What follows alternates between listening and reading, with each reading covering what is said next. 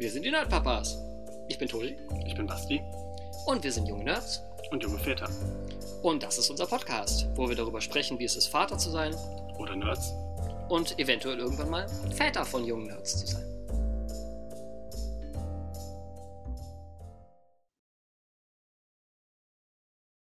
Hallöchen alle miteinander. Hallo. Staffel 3, Folge 5. Jo. Vox Machina. Oh ja, heute reden wir über The Legend of Vox Machina. Ja, Staffel 2 ist ja vor kurzem oder vor ein paar Wochen fertig auf Amazon Prime Video fertig ausgestrahlt worden. Genau. Und jetzt hatten alle die Gelegenheit, sich das anzugucken. Und jetzt können wir drüber reden.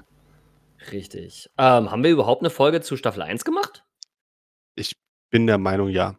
Ja, okay. Dann tun wir jetzt einfach mal so, als hätten wir eine Folge zu Staffel 1 gemacht. Und wenn nicht, dann sch schreit uns auf Instagram an oder so. Dann holen wir Doch, das wir, wir haben über Vox Machina geredet. Wir haben auf jeden Fall über Vox Machina geredet. Ich weiß aber nicht, ob wir über die Serie so. Egal. Wir gehen jetzt einfach mal davon aus, dass wir über The Legend of Vox Machina Staffel doch, wir- 1 gesprochen haben. Auf jeden Fall, ähm, ich habe ja parallel dazu und auch ein bisschen im Vorfeld den, den, das Original, also Critical Role, verfolgt oder nachgeholt. Und äh, das Erste, was mir mal auffällt im, im, im Vergleich zwischen der Fernsehserie und dem, dem Rollenspiel, ist so ein bisschen die, die, die Timeline ist ein bisschen geändert worden. Hm? Für die zweite, vor allen Dingen für die zweite Staffel geändert worden. Ja. Da äh, werden wir gleich auch ganz viel äh, drüber reden, über diese Veränderungen zwischen der gespielten Kampagne und der dann jetzt animierten Serie und äh, ja, Meinung dazu. Aber was mich vorher kurz äh, interessieren würde, wie gesagt, ich ist schon, wenn, wenn wir über die erste Staffel geredet haben, ist es schon so lange her, dass ich mich nicht mehr erinnere. Aber ähm, wie war denn dein, also Hast du vor Staffel 1 von The Legend of Vox Machina irgendwann schon mal irgendetwas Critical Role Kontext irgendwie konsumiert? Also in die Kampagnen reingeguckt oder irgendwas? Ähm, ja und nein. Ähm, von dir wusste ich davon, dass das produziert wird damals, weil du ja äh, direkt, glaube ich, bei Patreon oder so mit dabei warst. Bei, Bei dem. Kickstarter, ja. Bei dem, Kick, genau, bei dem Kickstarter mit dabei warst. Deswegen habe ich Mhm. das da mitgekriegt. Ich hatte schon vorher von Critical Role gehört, habe aber nicht direkt Critical Role mir dann mal angeguckt, sondern ich habe vorher andere Sachen angeguckt, die so ähnlich waren. Das war äh, Dammit, das erste Mal im Dungeon. Hm. Das ist quasi ein deutscher Klon gewesen. Also ein kleines Projekt, wo die äh, sich quasi ein Wochenende lang in, in einem Zimmer am einsperren lassen und sich ein Set gebaut haben und das dann quasi ihre eigene Kampagne mal gespielt haben. Und dann auch zwei, ich glaube insgesamt drei Staffeln gespielt haben und jetzt sogar mehrere Spin-offs davon selber haben. Mhm. Also läuft also ganz gut. Ja, ich meine, jetzt äh, sogenannte Actual Play Shows gibt es ja jetzt einige. Also Critical Role mag irgendwie so das Flaggschiff dieses Mediums sein, aber Leuten irgendwie beim Pen and Paper Spielen zugucken, da gibt es ja ganz viele Outlets, wo man das machen kann. Also sei es jetzt eben neben Critical Role dann äh, einfach hunderte von Ablegern auf YouTube, Also sei es äh, die Sachen von Dimension 20 und äh, halt all diese, all diese Formate. Irgendwie dann Rocket Beans hatte das eine Zeit lang dann. Ich weiß nicht, ob es Rocket Beans überhaupt noch gibt, keine Ahnung, ich verfolge den Content nicht. Also, was, was ich persönlich empfehlen kann, was ich selber gesehen habe und auch regelmäßig noch sehe, und zwar die Jungs von Epic NPC Man, wenn das jemandem was sagt. Die haben auch ihre eigene D&D-Kampagne innerhalb der Welt vom Epic, vom Epic NPC Man. Also, Okay. die, die, die nehmen dieses Universum, was dort fiktiv von denen selber ja schon kreiert wurde. Skycraft, glaube ich, heißt das, das virtuell, also das, das Spiel quasi, was sie da versuchen darzustellen. Mhm. Und ähm, die Charaktere nehmen sie einfach und spielen damit Dungeons and Dragons. Okay. Was sehr witzig ist, weil sie dann bestimmte Szenen auch nochmal in diesem typischen Epic NPC-Man-Stil nachspielen. Also mit Kostüm und so weiter dann nochmal darstellen. okay. Nachträglich so als kleine Cutscene. Ähm, der Dungeon Master ist auch echt gut. Macht das sehr, sehr schön. Also es ist schön zu sehen. Und ähm, die Folgen sind ein bisschen kürzer. Die sind so auf 30 Minuten gekürzt. Mhm. Und dann äh, umfasst so, eine, so, ein, so, ein, so ein Kampagnenabschnitt so um die 15 bis 20 Folgen. Okay.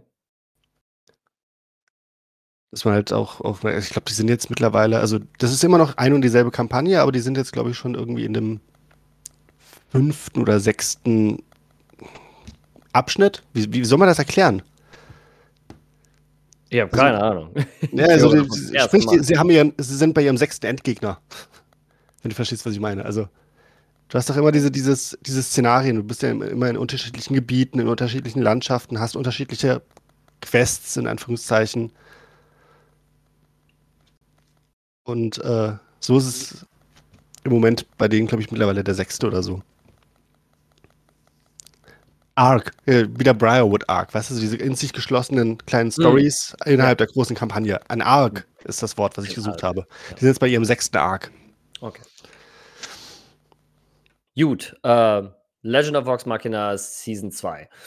Wir hatten es ja in, in achso, äh, bevor wir vielleicht anfangen, jetzt äh, dicke, dicke Spoilerwarnung natürlich. Wir werden sehr, sehr, sehr detailliert über Staffel 2 sprechen. Das heißt, wenn ihr Staffel 2 bisher noch nicht auf Amazon Prime äh, gesehen habt und das gerne noch nachholen wollt, dann schaltet diese Folge jetzt aus und kommt dann wieder, wenn ihr die Staffel gesehen habt. Weil ab hier äh, ist äh, Spoiler-Territory also definitive Ansehempfehlung für alle. Ne? Also, genau, absolute Ansehempfehlung, definitiv. Meiner ist, Meinung nach. Ihr habt ja keine Wahl. Ihr, ihr müsst es tun. Spoiler vorweg. Ich finde Staffel 2 auch nochmal um ein Vielfaches besser als Staffel 1. Und ich fand Staffel 1 schon super. Aber Staffel 2 ist noch um ein Vielfaches besser auf allen Ebenen. Also sowohl was den Soundtrack angeht, als auch was die Animationen angeht, als auch was die Character Stories äh, angeht und die, die schauspielerische Leistung der Beteiligten und all solche Sachen. Also es ist einfach all around äh, äh, rundherum äh, besser als Staffel 1. Also wenn ihr Staffel 1 schon mochtet, dann werdet ihr wahrscheinlich Staffel 2 auch schon gesehen haben.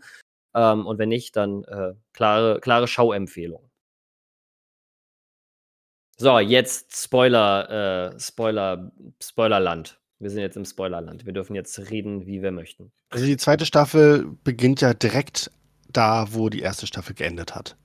Ne, Vox Machina äh, sind wieder Helden der Stadt und äh, werden gefeiert, weil sie die, äh, äh weil der, der König von der äh, Gedankenmanipulation befreit wurde und mhm. alles toll war. Genau. Und bis dann große Schatten über der Stadt erscheinen. Bis die, bis die Alarmglocken läuten. Und am Horizont im Licht der untergehenden Sonne ein Drache auftaucht? Einer? Nein. Vier Drachen. Und nicht nur kleine. Nein, Und das sind gleich ganz, ganz große. Ne? Nicht nur so ein kleiner blauer Drache wie der, wie der äh, aus der ersten Staffel, den sie da gemütlich platt gemacht haben. Nein, nein, nein. Vier uralte, mächtige Drachen.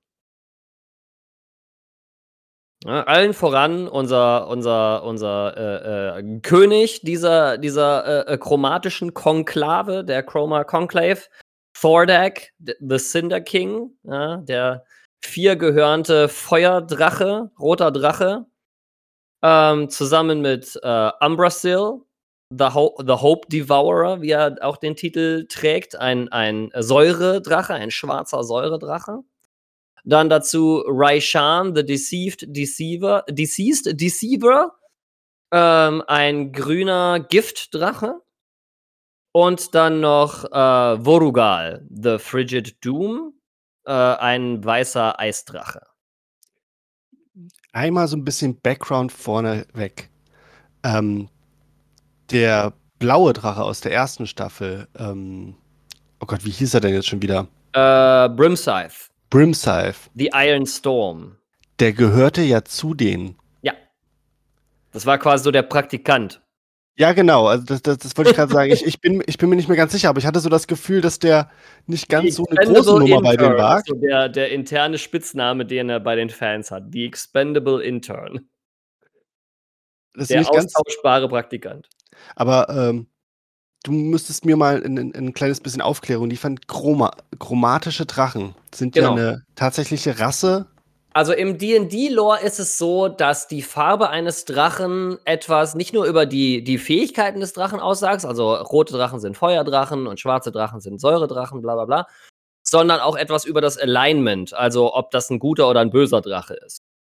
Und im klassischen D&D-Lore ist es so, dass die Metallic Dragons, also die metallischen Drachen, Bronze, Gold, Silber, Platin, äh, sind die guten Drachen auf der Seite der, der, der, äh, der, der Menschen, humanoiden Lebewesen der Welt. Und die chromatischen Drachen, also alle Drachen, die Farben haben, wie jetzt irgendwie rot, blau, weiß, schwarz, grün, äh, sind ähm, böse Drachen im klassischen D&D-Lore. Und es gibt ja auch zwei Drachen-Gottheiten, die daran gekn äh, geknüppelt, wollte ich schon sagen, geknüpft sind. Äh, das ist auf der Seite der metallischen Drachen, das ist Bahamut, äh, der Platin-Drache, ist die Gottheit der metallischen Drachen. Und auf der Seite der chromatischen Drachen ist das Tiamat, äh, die dreiköpfige ähm, Drachengottheit. Sind, glaube ich, drei Köpfe sind, glaube ich, rot, schwarz und grün, weiß ich aber nicht mehr. Oder haben sogar mehr, mehr, mehr Köpfe, weiß ich gerade nicht so genau. Irgendein DD-Nerd da draußen wird äh, jetzt gerade sein, sein äh, äh, Gerät anschreien, mit dem er diesen Podcast hört und wird mich korrigieren, ähm, was, die, was die Anzahl der Köpfe von Tiamat und die Farben der jeweiligen Köpfe angeht. Das habe ich nicht so genau auf dem Schirm. Aber ja, auch noch eine ganz wichtige Unterscheidung ist halt wirklich die, die Unterscheidung bei Brimscythe und den anderen Drachen ist halt dass Brimscythe halt tatsächlich noch ein verhältnismäßig junger Drache war. Also vielleicht ein paar hundert Jahre alt oder so. Also äh, ein Adult Dragon, also ein erwachsener äh, Drache, während die vier, die in der ersten Folge auf Imon, die Hauptstadt von Tal'Dorei, äh, äh, zufliegen, sind alles Ancient Dragons, also wirklich uralte, äh, antike schon fast äh, Drachen, die halt gerne mal mehrere hundert Jahre bis zu tausend Jahren auf dem Buckel haben und ähm, die dementsprechend auch noch mal einen ganz anderen Power-Level darstellen als ein Brimscythe.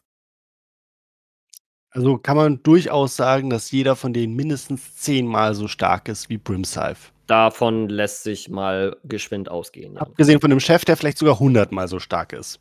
Ja. Nur um da so einen groben Rahmen mal drum rumziehen zu können. Genau, also um dem Ganzen irgendwie auch nochmal einen Kontext zu geben, ich glaube, Thordak alleine hätte Imorn legen können. Also der hätte die Stadt auch für sich alleine platt machen können. Das so. war ja nicht alleine sein Ziel. Also, Spoiler, wir sind ja mitten schon in der Handlung, die machen die komplette Stadt platt. Genau. Aber sowas von. Aber sowas von. Äh, Matthew Mercer hat also der, die, die M, äh, der auch der Synchronsprecher von Umbrasil ist, hat in einem Interview mal gesagt, dass 80 Prozent der Bevölkerung von Imon bei diesem Angriff ums Leben gekommen sind. 80 Prozent. Das sind 80.000 Menschen in dieser Stadt, die in dieser einen Sequenz oder in den, in den Nachwehen dieser Sequenz äh, ihr Leben gelassen haben. Die Stadt komplett ausradiert. Und meine Güte, ne, ich wusste ja, was kommt. Ich habe die Kampagne ja gesehen und ich war dabei, als äh, äh, der Moment kam, wo Matthew Mercer als DM irgendwie seiner, seiner Spielgruppe dann irgendwie präsentiert, so, ja, Uriel, der, der, der äh, König von, von Imon, steht halt da und gibt so seine Ansprache und dankt ab und übergibt halt irgendwie die Regierung an, das, an diesen Rat. Ja, und in dem Moment kommt der Angriff und äh, dann tauchte der erste Drache auf und alle schon so, oh shit, Ancient Dragons. Fuck, fuck, fuck, fuck, fuck.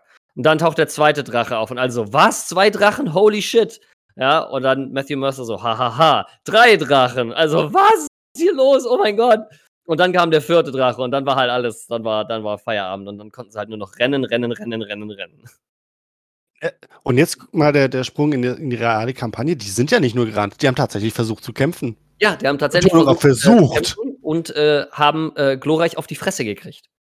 Es gibt halt diese herrliche Szene, wo Scanlan, ich glaube Ambrasil, versucht, den Weg zu versperren mit Big B's Stinkefinger.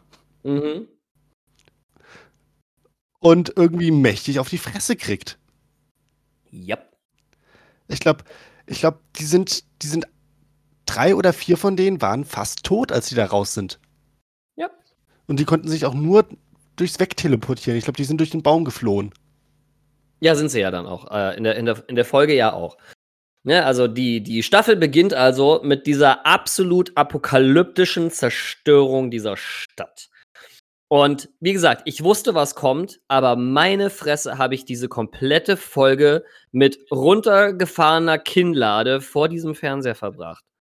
Was für ein visuelles Fest dieser Angriff war. Und es war einfach, es war, es war wirklich apokalyptisch. Also ich habe echt davor gesessen und habe gedacht, oh mein Gott, jetzt irgendwie von der Kampagne und man baut sich das irgendwie in seinem Kopf, wie das halt irgendwie ausgesehen hat und keine Ahnung, aber es ist halt irgendwie immer noch Minis auf einer mit Papier auf dem, irgendwie mit Stift auf dem Zettel gemalten Karte irgendwie äh, äh, D&D-Kampf und so.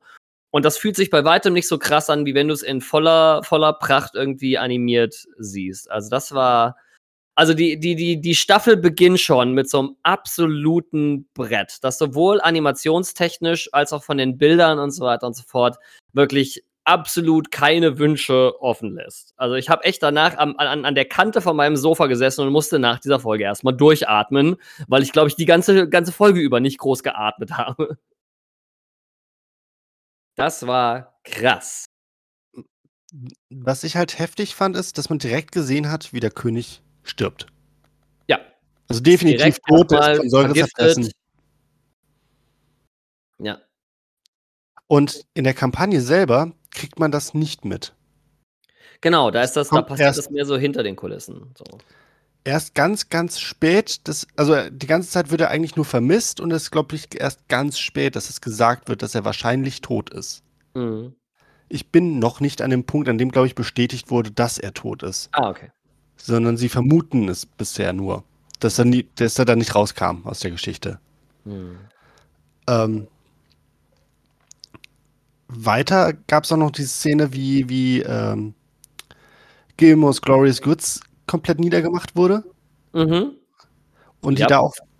Und da, da haben wir, glaube ich, auch schon wieder einen Zeitsprung. Die sind ein paar Mal erst hin und her gesprungen. Also die haben sich, glaube ich, zuerst verkrümelt in die, in, in, äh, in ihre Festung Ja. und sind dann nochmal in die Stadt reinmarschiert, um Sachen zu suchen. Und vor allem Gilmore zu suchen. Genau. Explizit Gilmore. Die Beziehung da ist schon echt ein bisschen heftiger. Ja, also in der, in der, in der Kampagne äh, äh, sind sie dann erstmal, äh, da gab es auch, glaube ich, so einen Untergrundtunnel, der irgendwie die Stadt irgendwie mit, äh, äh, mit, der, mit der Festung irgendwie verband oder irgendwie sowas. Schon ein bisschen her, dass ich es gesehen habe. Aber auf jeden Fall sind sie halt erstmal abgehauen in ihre, in ihre Festung und sind dann dort von Vorugal, von dem Eisdrachen, äh, nochmal attackiert worden und haben den da aber, glaube ich, in die Flucht geschlagen, soweit ich weiß. Sie haben den nicht platt gemacht, aber sie haben ihn verjagt auf jeden Fall. In der Und Kampagne haben sie deswegen ihn stand verjagt. diese Festung noch. Ist Also die erste Änderung, die wir jetzt in der zweiten Staffel äh, äh, sehen, ist, dass hier äh, äh, auch der Eisdrache irgendwie zur Tür rein äh, marschiert, ganz elegant, äh, und diese Festung halt einfach mit einem Eisstrahl einfach platt macht. Ähm, Pike hat das in der Kampagne verhindern können, indem sie dann auch die, die Festung wieder aufgebaut hat. Ja, ich glaube, in der, war das nicht in der Kampagne ein Tempel? Ach nee, es war Staffel 1. Wo In sie der- in das der- Ganze wieder Genau, in, in der Kampagne hat sie eine Fähigkeit benutzt, um äh, den, den Temp äh, die, die, die Festung wieder aufzubauen. ja, irgendwie sowas. Diesen, Das diesen, weißt du im Zweifel besser als ich, weil bei mir ist es schon Jahre her, dass ich die Kampagne 1 gesehen habe. Ja, bei mir ist es halt ein paar Wochen her, dass ich äh, das gehört habe. Naja, auf jeden Fall. Die, die, die flüchten sich aus der Stadt, weil sie einfach de, de facto nichts tun können, um irgendwas davon zu verhindern. Und flüchten halt in ihre Festung. Und da kommt dann der Eisdrache und jagt sie da auch raus. Und dann flüchten sie halt durch einen Baum, der in der Festung steht, nach, ähm, nach Whitestone. Das Wichtige ist zu sagen, die, die haben tatsächlich eine, eine Strategie, wie sie versuchen, Überlebende nach Whitestone zu, zu bringen. Ganz absurd in der Kampagne haben sie die Leute, in, hat, hat Kiev die Leute in, in Nebel verwandelt und die Mhm. hatten sechs Sekunden Zeit, um da durchzukommen und haben da, glaube ich, haben da drei Züge gebraucht, also drei Tage gebraucht, um die Leute da aus der Stadt zu kriegen. Mhm, genau, also in der Kampagne retten sie ein paar mehr Leute. In der Serie selber ist es nur eine Handvoll an Leuten, die gerettet werden kann, weil dieser große Strom an Flüchtlingen, die sich auf dem Weg zur, zur Festung von Vox Machina äh, befinden, unterwegs halt ähm, verhältnismäßig ähm, brutal eingefroren werden. Also äh, auch wieder Staffel 2 spart auch nicht an, äh, äh, an Szenen, wo Leute auf, auf gemeinste Art und Weise äh, zerfetzt werden. Äh, und äh, tatsächlich einfach nur von einem Eisstrahl eingefroren zu werden, ist halt auch nicht einfach nur eingefroren zu werden, sondern man wird halt erst, man wird halt gleichzeitig eingefroren und zerplatzt dabei. Das ist dann schon nicht so nett anzusehen.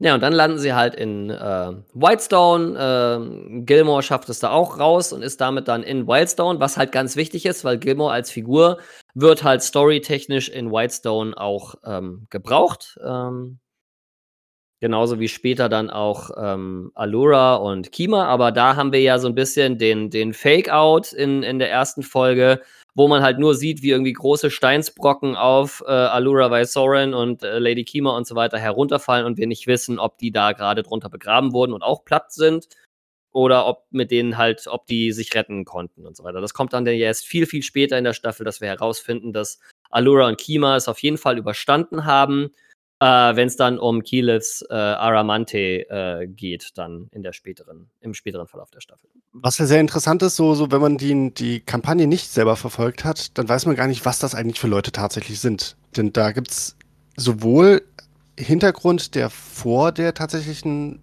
ähm, Übertragungskampagne für die Öffentlichkeit stattgefunden hat, als auch dann in der Kampagne. Genau. Ich glaube, das erste, was, womit die Kampagne startet, ist tatsächlich der, der, die Suche nach äh, der einen Paladinin. Nach Kima, ja. Nach Kima. Genau, also die, die, die, äh, die, die Live-Show startet quasi mit Arrival at Crackhammer, wo die Gruppe Vox Machina äh, äh, halt in, in Crackhammer, so einer Zwergenstadt, aufmarschiert äh, mit dem Auftrag, ähm, Lady Kima zu finden, die halt eine, eine Paladin des Pla Platin-Drachen ist. Eine, eine Paladöse, eine Paladine. Und Man ist sich Grab nicht ein, einig, wie man, wie man einen, einen weiblichen Paladin nennt.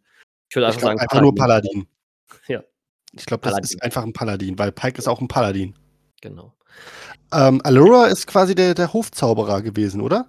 So ein bisschen. Also Allura ist die, ist die, ist die, äh, quasi die Chefmagierin im Rat von Imon. Und die ehemalige Besitzerin vom Flying Carpet. Ja, genau. Die ehemalige Besitzerin des fliegenden Teppichs, den äh, Menschen, die die Serie sehen, niemals kennenlernen werden, äh, der aber in der Kampagne immer mal wieder äh, auftaucht, weil sie den Lady Allura in irgendeiner Mission mal äh, geklaut haben. Und sie immer noch nichts davon weiß. Und auch nie was erfahren, davon erfahren wird, glaube ich. Wahrscheinlich. Je nachdem, ob sie diese, diese Unmengen-Summe zusammenkriegen, um das Ding wieder zu reparieren. Ja. Aber dem, Also, also unsere, Diesen- unsere diesen- äh, diesem sorry. Teppich trauert ja Vex immer noch hinterher. Also Ja. äh, meinem Stand nach, auch wenn sie jetzt was anderes hat, womit sie rumspielen kann, sie trauert diesem Teppich immer noch nach und ist deswegen sauer auf ihren Bruder. Ja, weil er ihn quasi auf dem Gewissen hat. Aber mal zurück zur Serie, über die wir heute hier eigentlich reden wollen. Ähm, es werden auf jeden Fall Vergleiche zur Kampagne gezogen werden müssen an bestimmten Punkten, aber wir versuchen zumindest im Fokus jetzt mal bei der Serie zu bleiben. Ja. Und äh, so, unsere Party ist also jetzt nach Whitestone äh, geflüchtet, hat ein paar Flüchtlinge mitgenommen, unter anderem dieses kleine Mädchen mit den grünen Augen, auf die irgendwie so ein bisschen so ein seltsamer Fokus gelegt wird, weil, wie, das ist dann so ein bisschen Foreshadowing, weil wir später ja erfahren, dass äh, der Drache Raishan, also äh, äh, The Deceased Deceiver, äh, sich in Whitestone eingeschlichen hat in dieser Form, um dann irgendwie von innen heraus da irgendwie ähm, dann diese, dieses Gremium da zu unterwandern, das dann von Whitestone aus versucht, irgendwie ähm, zu koordinieren, wie man irgendwie diese, diese Drach, dieses Drachenproblem lösen kann. Moment. Also, ich bin an dem Punkt, an dem tatsächlich ein Drache inkognito, also in, in, in Tarnung in Whitestone ist, aber umgedreht, der erzählt die ganze Zeit was davon, dass er, dass er äh, dem, dem großen Roten in den Rücken fallen möchte. Ja, genau. Das ist ja der große Twist am Ende von Staffel 2. Okay, jetzt hast du mich gespoilert. Gut. Wie, du hast die Staffel 2 noch nicht zu Ende geschaut?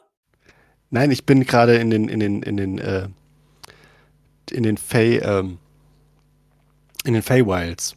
Aber das ist ja, also ich dachte, der große Twist der, der zweiten Staffel ist das Ende der zweiten Staffel und aufgrund der Tatsache, dass da zeitlich ein bisschen was verdreht wurde, bin ich ja jetzt in den Feywilds, was nach dem Ende der zweiten Staffel. Also du meinst jetzt von der. Kampagne. Ja, genau. Ja. Ja. Wir reden jetzt über die Serie The Legend of Vox Machina Staffel 2, lieber Basti. Ja. Und das Ende ich bin der gerade beim Ende von Folge 1 von Staffel 2 von The Ja. Legend of Vox Machina. Und halt damit auch beim Ende von Staffel 12 von The Legend of Vox Machina, weil da ja dann der große, äh, äh, die große Erkenntnis kommt, dass dieses kleine Mädchen am Anfang, dass das halt eben äh, Raishan ist, die sich halt da mit den Flüchtlingen quasi in Whitestone eingeschlichen hat. Und dann halt später in der Form von Keeper Yennen dann irgendwie an diesem Gremium teilnimmt. Ja. In der Kampagne ist das auch nochmal völlig anders. Also da ist das, da, da, der, das Event selber passiert. So, sie, sie finden dann heraus, dass Raishan sich eingeschlichen hat, aber in der Kampagne läuft das nochmal ein bisschen anders. Okay. Okay. So. Bist du wieder bei mir? Ich bin, ich bin sowas von bei dir. Sehr schön. Okay.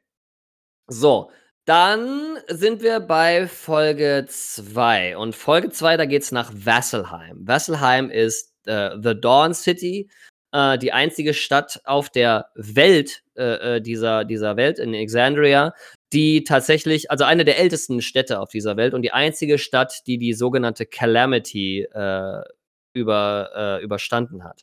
Äh, die Calamity wird in der Serie dann auch ein paar Mal angesprochen. Es war halt ein historisches Ereignis, wo die, die Gottheiten dieser Welt, die sich auf, auf zwei unterschiedliche Seiten äh, geschlagen hatten, miteinander auf der, auf der Welt in Exandria Krieg gegeneinander äh, geführt haben. Ähm, unter anderem eben auch mit den Menschen, die sich halt bis zu dem Zeitpunkt äh, über das Age of Arcanum, also das, das Zeitalter der Zauberei, irgendwie zu einem Machtpotenzial hochgearbeitet hatten, wo es tatsächlich eine Erzmagierin geschafft hat, äh, ein Ritual zu entwickeln, um eine der Gottheiten vom Thron zu stoßen und selber zu dieser Gottheit zu werden. Das ist die Matron of Ravens, also die Raven Queen. Raven Queen in Exandria ist quasi ursprünglich mal eine, ich glaube, eine Elfe oder eine Halbelfe, ich weiß es nicht genau, ich glaube, eine Elfe gewesen, die als Erzmagierin ein Ritual entwickelt hat, um den Gott des Todes von, von sie, sie sei, ihrem, seinem, weiß man ja nicht mehr, äh, Thron zu stoßen und diese Position zu übernehmen. So, und in dieser Calamity ist halt auf, auf der ganzen Welt Krieg geführt worden. Es war ein apokalyptisches Event. Also Exandria, wo Legend of Vox Machina spielt, ist eine postapokalyptische Fantasy-Welt. Und die einzige Stadt, die diesen, die diesen Krieg damals einigermaßen unbeschadet überstanden hat, war Vasselheim. Also eine der ältesten Städte auf, diesem, auf dieser Welt. Ist auch auf einem komplett anderen Kontinent. Also es gibt ja mehrere Kontinente auf Exandria. Und die Handlung von äh, äh, Vox Machina spielt hauptsächlich auf Tal'Dorei aber Vasselheim ist auf dem Kontinent Isilra. Und äh, da teleportieren sie sich hin, auch wieder über Keylifs. Äh, äh, wir, wir bewegen uns mal durch Baumstämme hindurch, Portalzauber, ähm, mit einer etwas ungünstigen oder nicht so detaillierten Beschreibung des Baumes, in den sie sich rein teleportieren wollen von Keeper Yennen und landen dann tatsächlich aber auch in der Nähe von Wesselheim und fallen dann halt aus einem Baum, der irgendwie aus einer Klippe ragt und äh, können natürlich alle gerettet werden, weil sie alle genug Zauber und andere äh, äh Spirenzien haben, um äh, sowas zu überstehen und marschieren dann nach Wesselheim, um Hilfe zu holen. Und die Führungsriege von Wesselheim ist halt mehr so, ja, ist halt euer Scheißproblem, nicht unsers. So diese Stadt steht hier so nicht so lange, weil wir irgendwie so super mächtige Waffen haben, sondern weil wir hier so schön isoliert sind und hier keiner vorbeikommt. Also lasst uns mal schön mit eurem Scheiß in Ruhe. Und schicken sie dann wieder weg.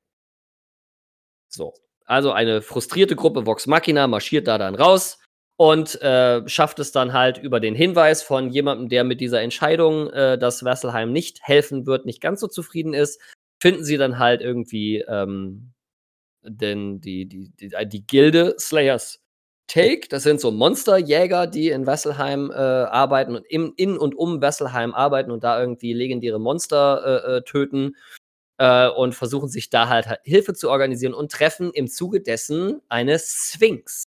Also ein uraltes Wesen, ähm, sind, äh, äh, sind so Wissenssammlerwesen die ganz Sphinx-like auch den Leuten, die zu ihnen kommen und irgendwas von ihnen wollen, dann entsprechende Prüfungen stellen. Und das war eine mega gute Sequenz. Meine Güte, hat mir die gut gefallen. Also, es war eine brillante Art, um für die Staffel wichtige Informationen über die Charaktere an das Publikum zu vermitteln, auf eine Art und Weise, die sich nicht gestelzt anfühlt. Und ich fand das extrem schön umgesetzt. Und es war auch visuell einfach schön umgesetzt. Aber meine Güte hat Osisa kein gutes Haar an Vox Machina gelassen. Grog in der Zeit natürlich nicht dabei bei der Gruppe von Vox Machina, weil Grog sich vorher ähm, hat ablenken lassen und stattdessen in eine Arena marschiert, um sich von einem alten Mann verprügeln zu lassen. Äh, mit dem Arbeitsauftrag, finde mal heraus, wo deine Stärke herkommt und wenn du das herausgefunden hast, komm wieder.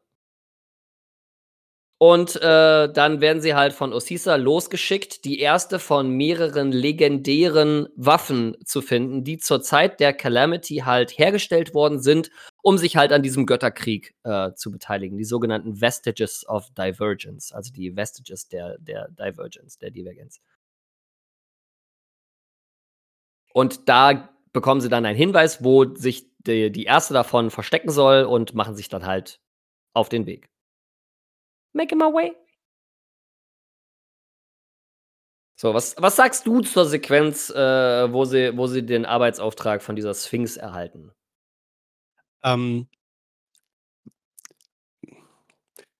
ich versuche zwar nicht so sehr auf, auf, die, auf die Kampagne einzugehen, aber der Witz ist halt, die haben ja diese Sphinx in der Kampagne vor den Briarwoods getroffen. Das ist also eine ganz, ganz schlimme Geschichte, was, was Zeit im Moment halt angeht, wenn man halt die tatsächliche Kampagne kennt. Mhm. Und das ist halt einer, einer der, der, der krassesten Zeitsprünge, weil diese gesamte Stadtsequenz wesentlich früher passiert ist. Mhm. Also wie gesagt, vor dem Briarwood Arc passiert Ja. ist. Aber, und auch die Umstände ganz andere waren, als jetzt in dieser Serie. Nichts dagegen, dass diese Serie so gemacht wurde, wie sie gemacht wurde. Das ist gut, Mhm. keine Frage. Das ist auch bündig und schlüssig und schnell erzählt. Aber im ersten Moment stand ich halt auch so davor, so, Moment, das war aber anders. Ja, also diese ganze Slayer's Take-Kiste haben sie, haben sie zusammengestaucht und an eine andere Stelle in der Serie geschoben, als sie in der Kampagne ursprünglich war.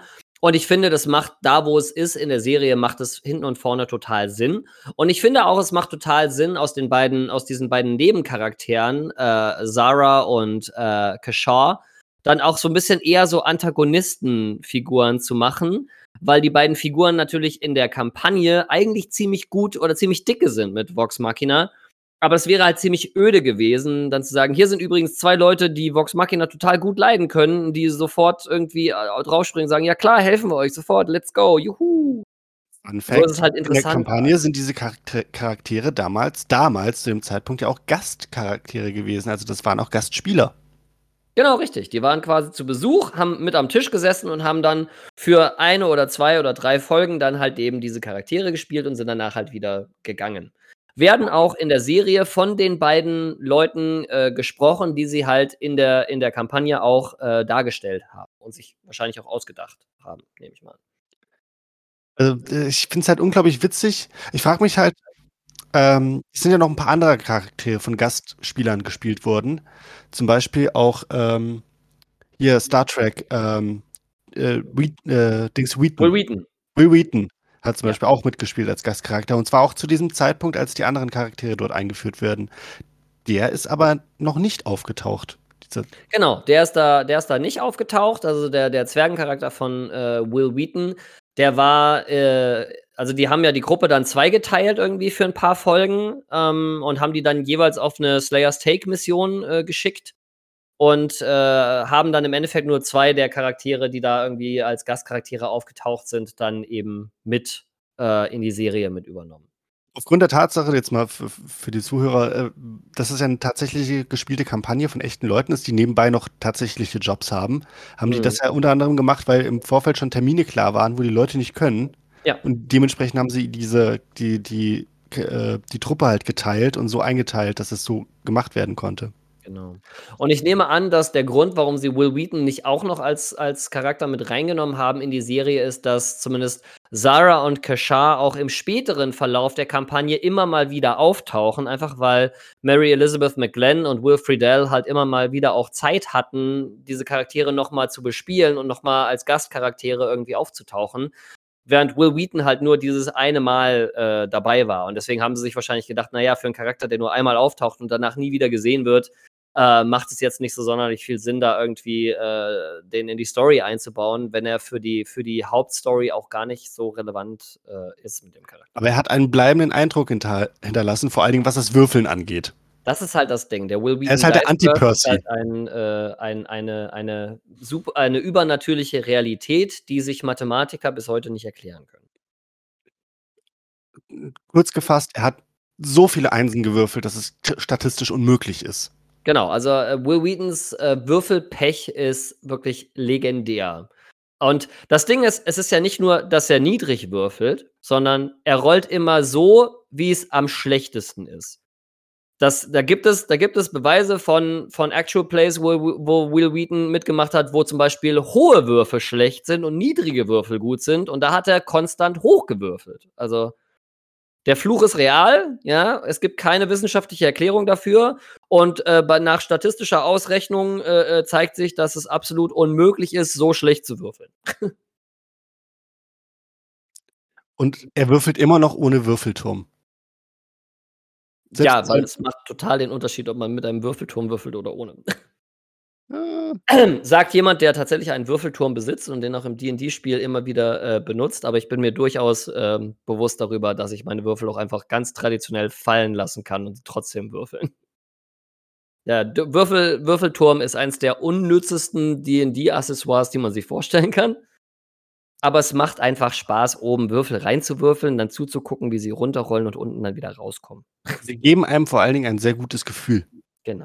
dass dieser Wurf mit rechten Dingen ablief. ja, genau. Denn es ist eins dieser Phänomene, das während der Verfolgung der Kampagne einfach immer wieder auftaucht, wie krass bestimmte Würfe sind und dann wie die Szene in der Serie teilweise umgesetzt wurde. Ja, da kommen wir dann ja jetzt in der, äh, in der dritten Folge kommen wir ja da dann hin. Ne? Unsere Gruppe macht sich dann auf, irgendwie diese erste Waffe zu finden. Und die liegt halt vergraben in einem Tempel der äh, Raven Queen. Also der Matron of Ravens. Die mussten die Namen ja für die Serie, muss, mussten sie ja die tatsächlichen Götter- und Göttinnen-Namen so ein bisschen äh, ausblenden, aus Copyright-Gründen. Also konnten dann nicht irgendwie von Saren Ray sprechen, sondern es war halt die Everlight. Und sie können nicht von Pelor reden, das ist dann der Dawnfather und so weiter. Äh, und auch nicht von Vecna, sondern The Whispered One, ne, weil es einfach Copyright-Gründe hat. Auf jeden Fall ist da dieser Tempel und der ist irgendwie unter Wasser und dann machen die halt irgendwie die, die, die, also Keyleth und äh, Sarah machen dann irgendwie die, die Moses-Nummer und teilen dann irgendwie diese, diese See. Und dann marschieren die da runter in den Tempel. Grog löst jede Falle aus, die ihm, die ihm nicht schnell genug aus dem Weg springt. Und dann äh, bekämpfen sie ein paar Amphibienwesen und finden dann halt, äh, während ähm, Vaxadan dabei ist, irgendwie irgend so einen Nebenraum zu untersuchen, finden sie dann halt eben den, den Sarkophag von äh, Pavan, dem ersten Champion der, der Raven Queen, um dem halt eben seine Rüstung abzunehmen, die halt diese, diese Vestige of Divergence ist. Ähm, Wie war sein Name nochmal? Pervan. Okay. Pervan. You gotta get your Perv on. Ja, ja, ist klar. Ja, und was in genau der Folge halt, wie ich fand, extrem cool war, äh, war, dass wir halt ganz viel Backstory kriegen von Vexeldan und Vexalia, also den, den halbelfischen Zwilling. Ähm, dass wir ganz viel so Flashbacks kriegen, wie die beiden halt von zu Hause weggelaufen sind, weil äh, der, der tatsächliche elfische Vater der beiden halt einfach eine, eine, eine, eine Tüte, eine Tüte Dildos ist ähm, und äh, dementsprechend nicht so nicht so ganz irgendwie von der netten Sorte äh, und äh, dann äh, die dann in der Wildnis überleben müssen. Und äh, also die ganze Folge wird immer wieder unterbrochen von so von so Flashback Momenten was halt dem geneigten Zuschauer oder der geneigten Zuschauerin schon so die ersten Hinweise darauf gibt, dass hier gleich irgendwie was passieren wird. Weil das sind ja so klassische Erzähltechniken in Serien, dass wenn der Fokus sehr auf, auf eine bestimmte Art und Weise, auf bestimmte Charaktere gelegt wird, dass mit diesen Charakteren im Verlauf der Folge etwas passieren wird. Und dazu kommt es dann am Ende auch. Also Wechseldan ist die ganze Zeit damit beschäftigt, allen Leuten zu sagen, sie sollen keine scheiß Fallen auslösen, weil Fallen in einem Tempel der Göttin des Todes vielleicht auch verhältnismäßig tödlich sein könnten.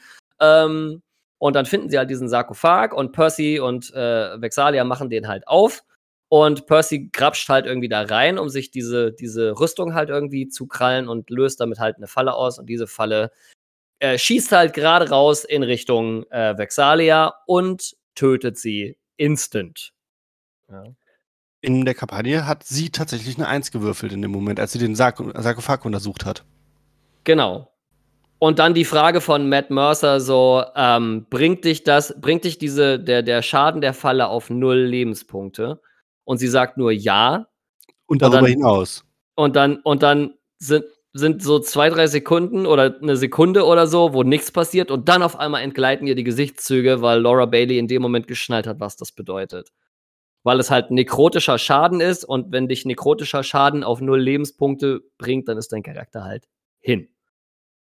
So, bei, dem, bei der Art von Zauber, die da, oder auf der Art von Falle, die da auf diesem Sarkophag gelegen hat, äh, war das halt so, dass wenn dieser Schaden dich auf null Lebenspunkte oder sogar darüber hinaus bringt, dann hast du keine Death Saves, äh, wie du das sonst in D&D spielmechanisch hast, wo du dreimal würfeln darfst und wenn du drei Erfolge würfelst, dann wachst du mit einem Lebenspunkt wieder auf und wenn du halt dreimal nicht einen Erfolg würfelst, ähm, dann bist du halt, dann ist dein Charakter endgültig hinüber. Dann ist dein Charakter tot und nicht nur bewusstlos und muss dann entweder innerhalb einer Minute mit einem Zauber irgendwie wiederbelebt werden oder wenn das halt nicht innerhalb dieser Minute stattfinden kann, braucht es dann halt mächtigere Zauber, die halt auch irgendwie jemanden wiederbeleben können. In D&D ist es ab einem bestimmten Level verhältnismäßig schwer, endgültig draufzugehen mit seinem Charakter.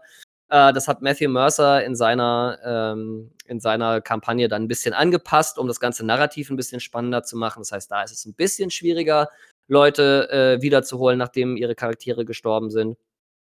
Aber in D&D ist es normalerweise nicht so schwierig, einen Charakter zurückzubekommen.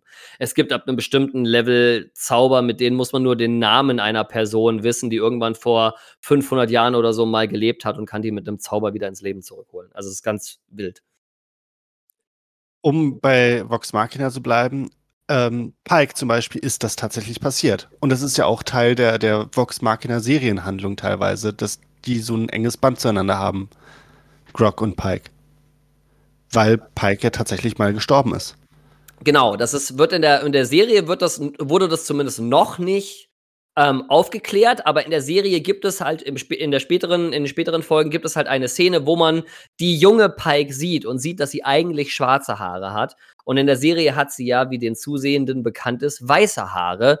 Und dafür gibt es halt einen Grund. Und das liegt daran, dass sie in der Kampagne, bevor sie halt diese, die, die Live-Show gestartet haben, ist der Charakter von Pike halt eben mal gestorben und wurde dann halt auch wiedergeholt, aber hatte dann ab dem Zeitpunkt halt weiße Haare.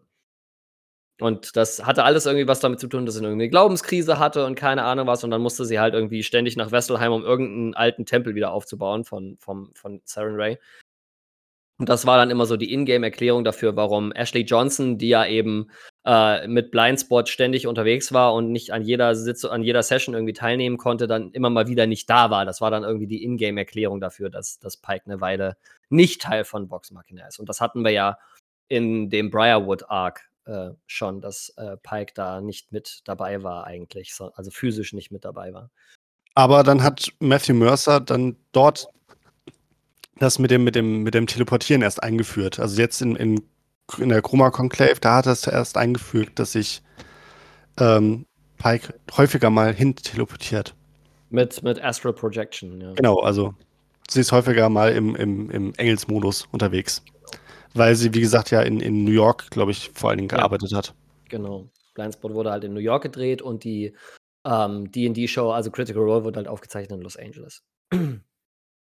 Halt mal ja gut, so, was machen wir jetzt? Max ist tot, das ist ja blöd. Ähm, machen wir jetzt. Äh, ne? Das Schöne an der, an der, an der Vox Machina-Serie, wie ich finde, ist, dass die, also die, die Staffeln sind halt zwölf Folgen lang und man kriegt halt jede Woche immer eine Dreierpackung von diesen zwölf Folgen.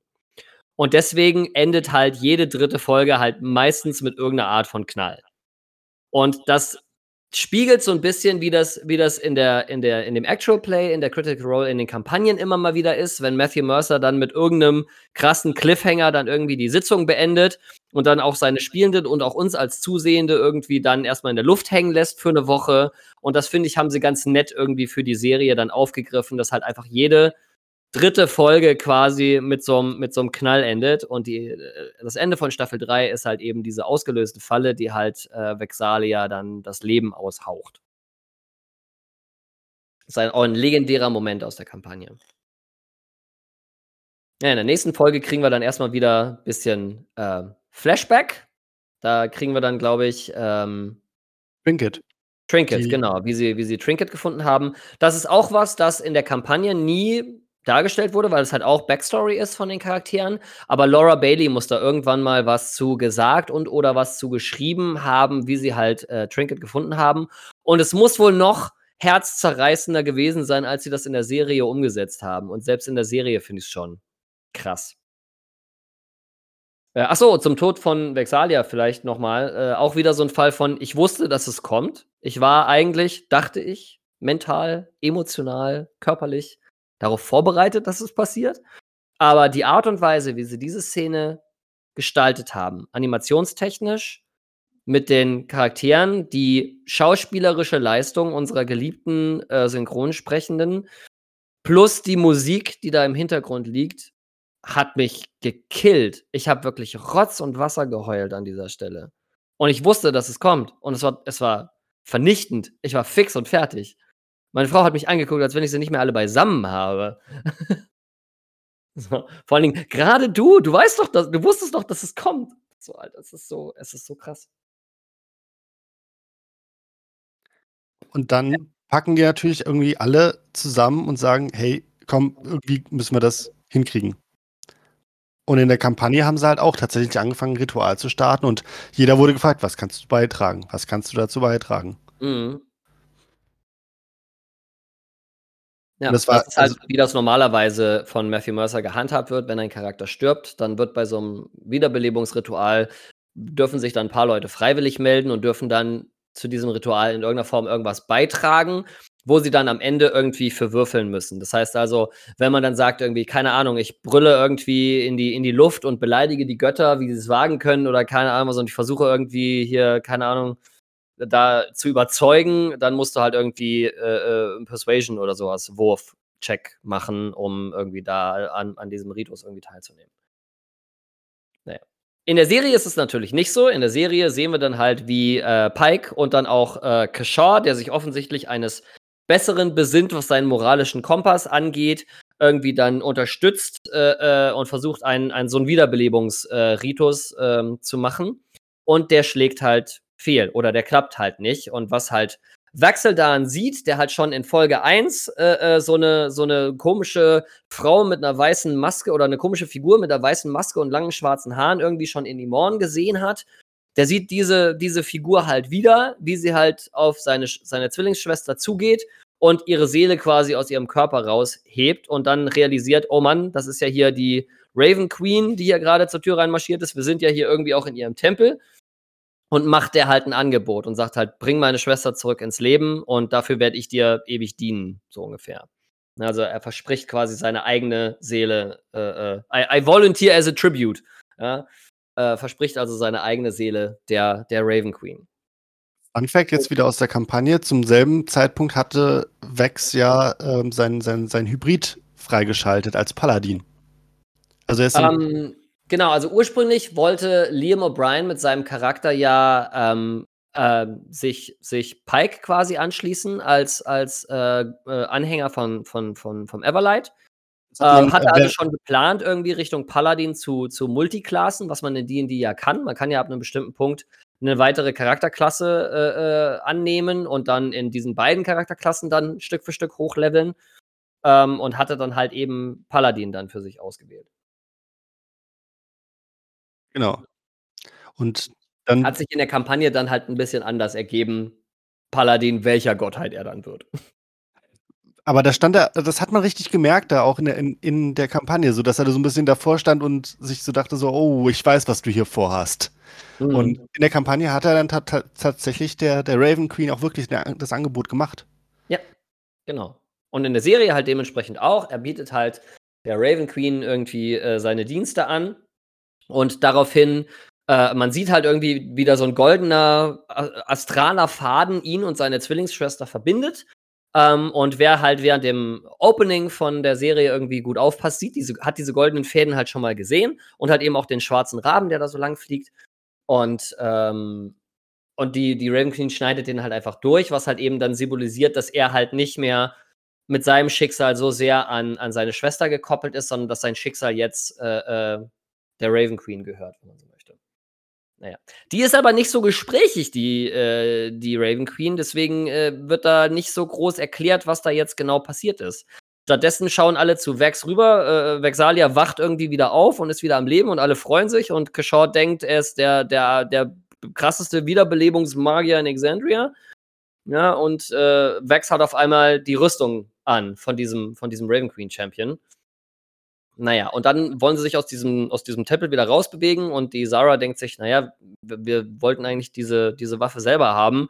Wir bringen jetzt mal Vox Machina in die Bredouille und nehmen, nehmen, den, nehmen dem, dem Wechsel dann, dann einfach irgendwie diese Rüstung ab. Ist ja kein Problem. Und benutzt dann halt irgendwie so einen, so einen magischen Pokéball, um da irgendwie so einen Dämon rausfallen zu lassen, der absolut und überhaupt kein Beholder ist, weil das aus Copyright-Gründen nicht geht sondern es ist ein anderes einäugiges Monster, was dir schlimme Dinge antut. Ja. Also das Design ist super cool, aber es, man sieht halt wirklich so die, die, also es, es hätte halt auch ein Beholder sein können, aber geht halt nicht aus Copyright-Gründen. Ich finde es halt schlimm, dass, dass es, wie soll ich das erklären? ist nur ein Beholder, den siehst du ja in allen möglichen anderen Fantasy-Animes oder so andauernd. Das ist so ein, so, so ein Standardvieh neben dem Schleim was man irgendwie überall mal sieht. Aber gerade hier, wo das so definitiv ja D&D ist, müssen sie mit Copyright arbeiten. Fürchterlich. Dabei haben sie sich doch schon geeinigt gehabt wegen der Open Source Geschichte und so. Ja, aber das war ja lange, lange, lange nach. Das war ja lange, lange danach. Also die Serie war ja zu dem Zeitpunkt schon produziert. Naja, auf jeden Fall kämpfen sie dann halt alle irgendwie oder failen vielmehr alle gegen diesen, gegen diesen Nicht-Beholder gegen diesen, äh, äh, dieses, dieses einäugige Viech, das, wenn es dich mit seinen Tentakeln berührt, dann äh, versteinert es dich halt. Und dann sind am Ende irgendwie fast alle versteinert und äh, Kashar kann dann halt irgendwie ein paar von denen entsteinern. Und dann äh, währenddessen hat Vex halt irgendwelche Visionen von dieser Calamity, von diesem, von diesem apokalyptischen Event, äh, von diesem Krieg zwischen den Göttern. Und äh, sieht dann halt irgendwie den ursprünglichen Champion, äh, Pervan, und muss sich halt mit dem irgendwie einen Kampf liefern, wer denn, ob er denn überhaupt würdig ist, irgendwie diese, diese, diese Waffe zu tragen oder diese Rüstung zu tragen. Und die Moral von der Geschichte ist halt, dass er am Ende, dass er halt einfach zulassen muss, so, also der, den, den, den potenziellen Tod in Kauf nehmen muss. Und das ist dann quasi der Schlüssel, äh, äh der ihn dann tatsächlich zum Champion der Raven Queen dann halt auch macht. Und dann erwacht er quasi aus dieser Vision und ist halt einfach irgendwie äh, äh auf einmal irgendwie zehnmal so schnell wie vorher und äh, one, one hit oder one, one kill, äh, one on one dann irgendwie dieses, dieses Beholder, nicht Beholder Monster und macht das dann halt irgendwie wie Plan. Und das ist äh, einfach ein so epischer Moment. Er ist so cool. das war schon schwer nice. Ich finde es halt witzig, dass das sah halt so definitiv danach aus, als ob er seine Boots of Haste benutzt. Im, in, in der Kampagne benutzt er halt Boots of Haste, so ein Gegenstand, genau. der einfach dafür sorgt, dass er äh, mehr Aktionen pro Runde machen darf. Genau, in der ja Kampagne hatte, hat, hat Liams Charakter Boots of Haste. Die hat er in der Serie nicht. Also die haben ja in der Serie einige D klassische D&D-Items nicht. Ich weiß nicht, ob das da auch Copyright-Gründe hat oder ob es da einfach irgendwie darum ging, na, wir wollen es jetzt nicht zu kompliziert machen. Der Typ hat irgendwie diesen magischen Gegenstand, der Typ hat diesen magischen Gegenstand, bla. Aber auf jeden Fall hat er, haben sie so, finde ich, ganz geschickt gelöst, dass Wechseldan eigentlich ein ziemlich flinker Charakter ist äh, und haben das dann jetzt einfach halt an diese Vestige gekoppelt. Das fand ich eigentlich eine ganz elegante Lösung. Naja, und dann macht er das Ding halt platt und die äh, marschieren wieder nach oben, vertragen sich irgendwie alle mit, mit äh, Sarah und äh, äh Kashaw und gehen dann irgendwie alle äh, ihrer Wege. Und Wechseldan muss sich halt irgendwie jetzt damit auseinandersetzen, dass er halt irgendwie jetzt einen Deal gemacht hat mit der Raven Queen und noch nicht so genau weiß, was das heißt. So, jetzt gucke ich gerade so ein bisschen auf die Uhr und stelle fest, wir sind gerade bei Folge 4 und wir sind schon irgendwie fast eine Stunde in dieser Episode. Was machen wir? Überziehen oder zwei Episoden machen? Ich bin jetzt gerade am überlegen, ob wir eine zweite Episode machen und einfach jetzt sagen, to be continued. Äh, und ich äh, äh, gelobe große Besserung, mich in der nächsten Folge kürzer äh, zu halten, was äh, Vox Machina angeht. Äh, aber wie ihr schon merkt, ist es eine große Passion von mir, diese, diese Serie und diese Welt. Äh, und vor allen Dingen, wie das halt umgesetzt wurde jetzt in Animationen, weil ich dieses ganze Ding, dass das überhaupt existiert, ist halt so krass und so besonders. Und es ist so unfassbar gut umgesetzt, dass ich da, glaube ich, sechs Episoden unseres Podcasts mitfüllen könnte, über diese Serie zu reden und über diese Welt zu reden. Und äh, ich spiele ja selber auch D&D in dieser Welt, in Exandria, mit meinem D&D-Charakter. Und äh, dementsprechend bin ich da vielleicht mit etwas sehr viel Nerd-Energie äh, dabei, wenn es um Vox Machina geht. Dementsprechend, äh, ich bedanke mich für sowohl die Geduld unserer Zuhörenden als auch für die Geduld von Basti, weil ich weiß jetzt schon, wie die Audiokurven dieser Episode nachher aussehen, wenn ich die schneide. Da wird wieder 90% rede ich und 10% wirft Basti irgendwelche Kommentare rein sein. Dementsprechend bedanke ich mich schon mal bei allen da draußen fürs Zuhören und bei Basti für seine Geduld. Und dann reden wir in der nächsten Folge auch nochmal über The Legend of Vox Machina. Und dann redet vielleicht auch der Basti ein bisschen mehr mit, wenn ich ihn lasse. Tschüss. Tschüss. Tschüss.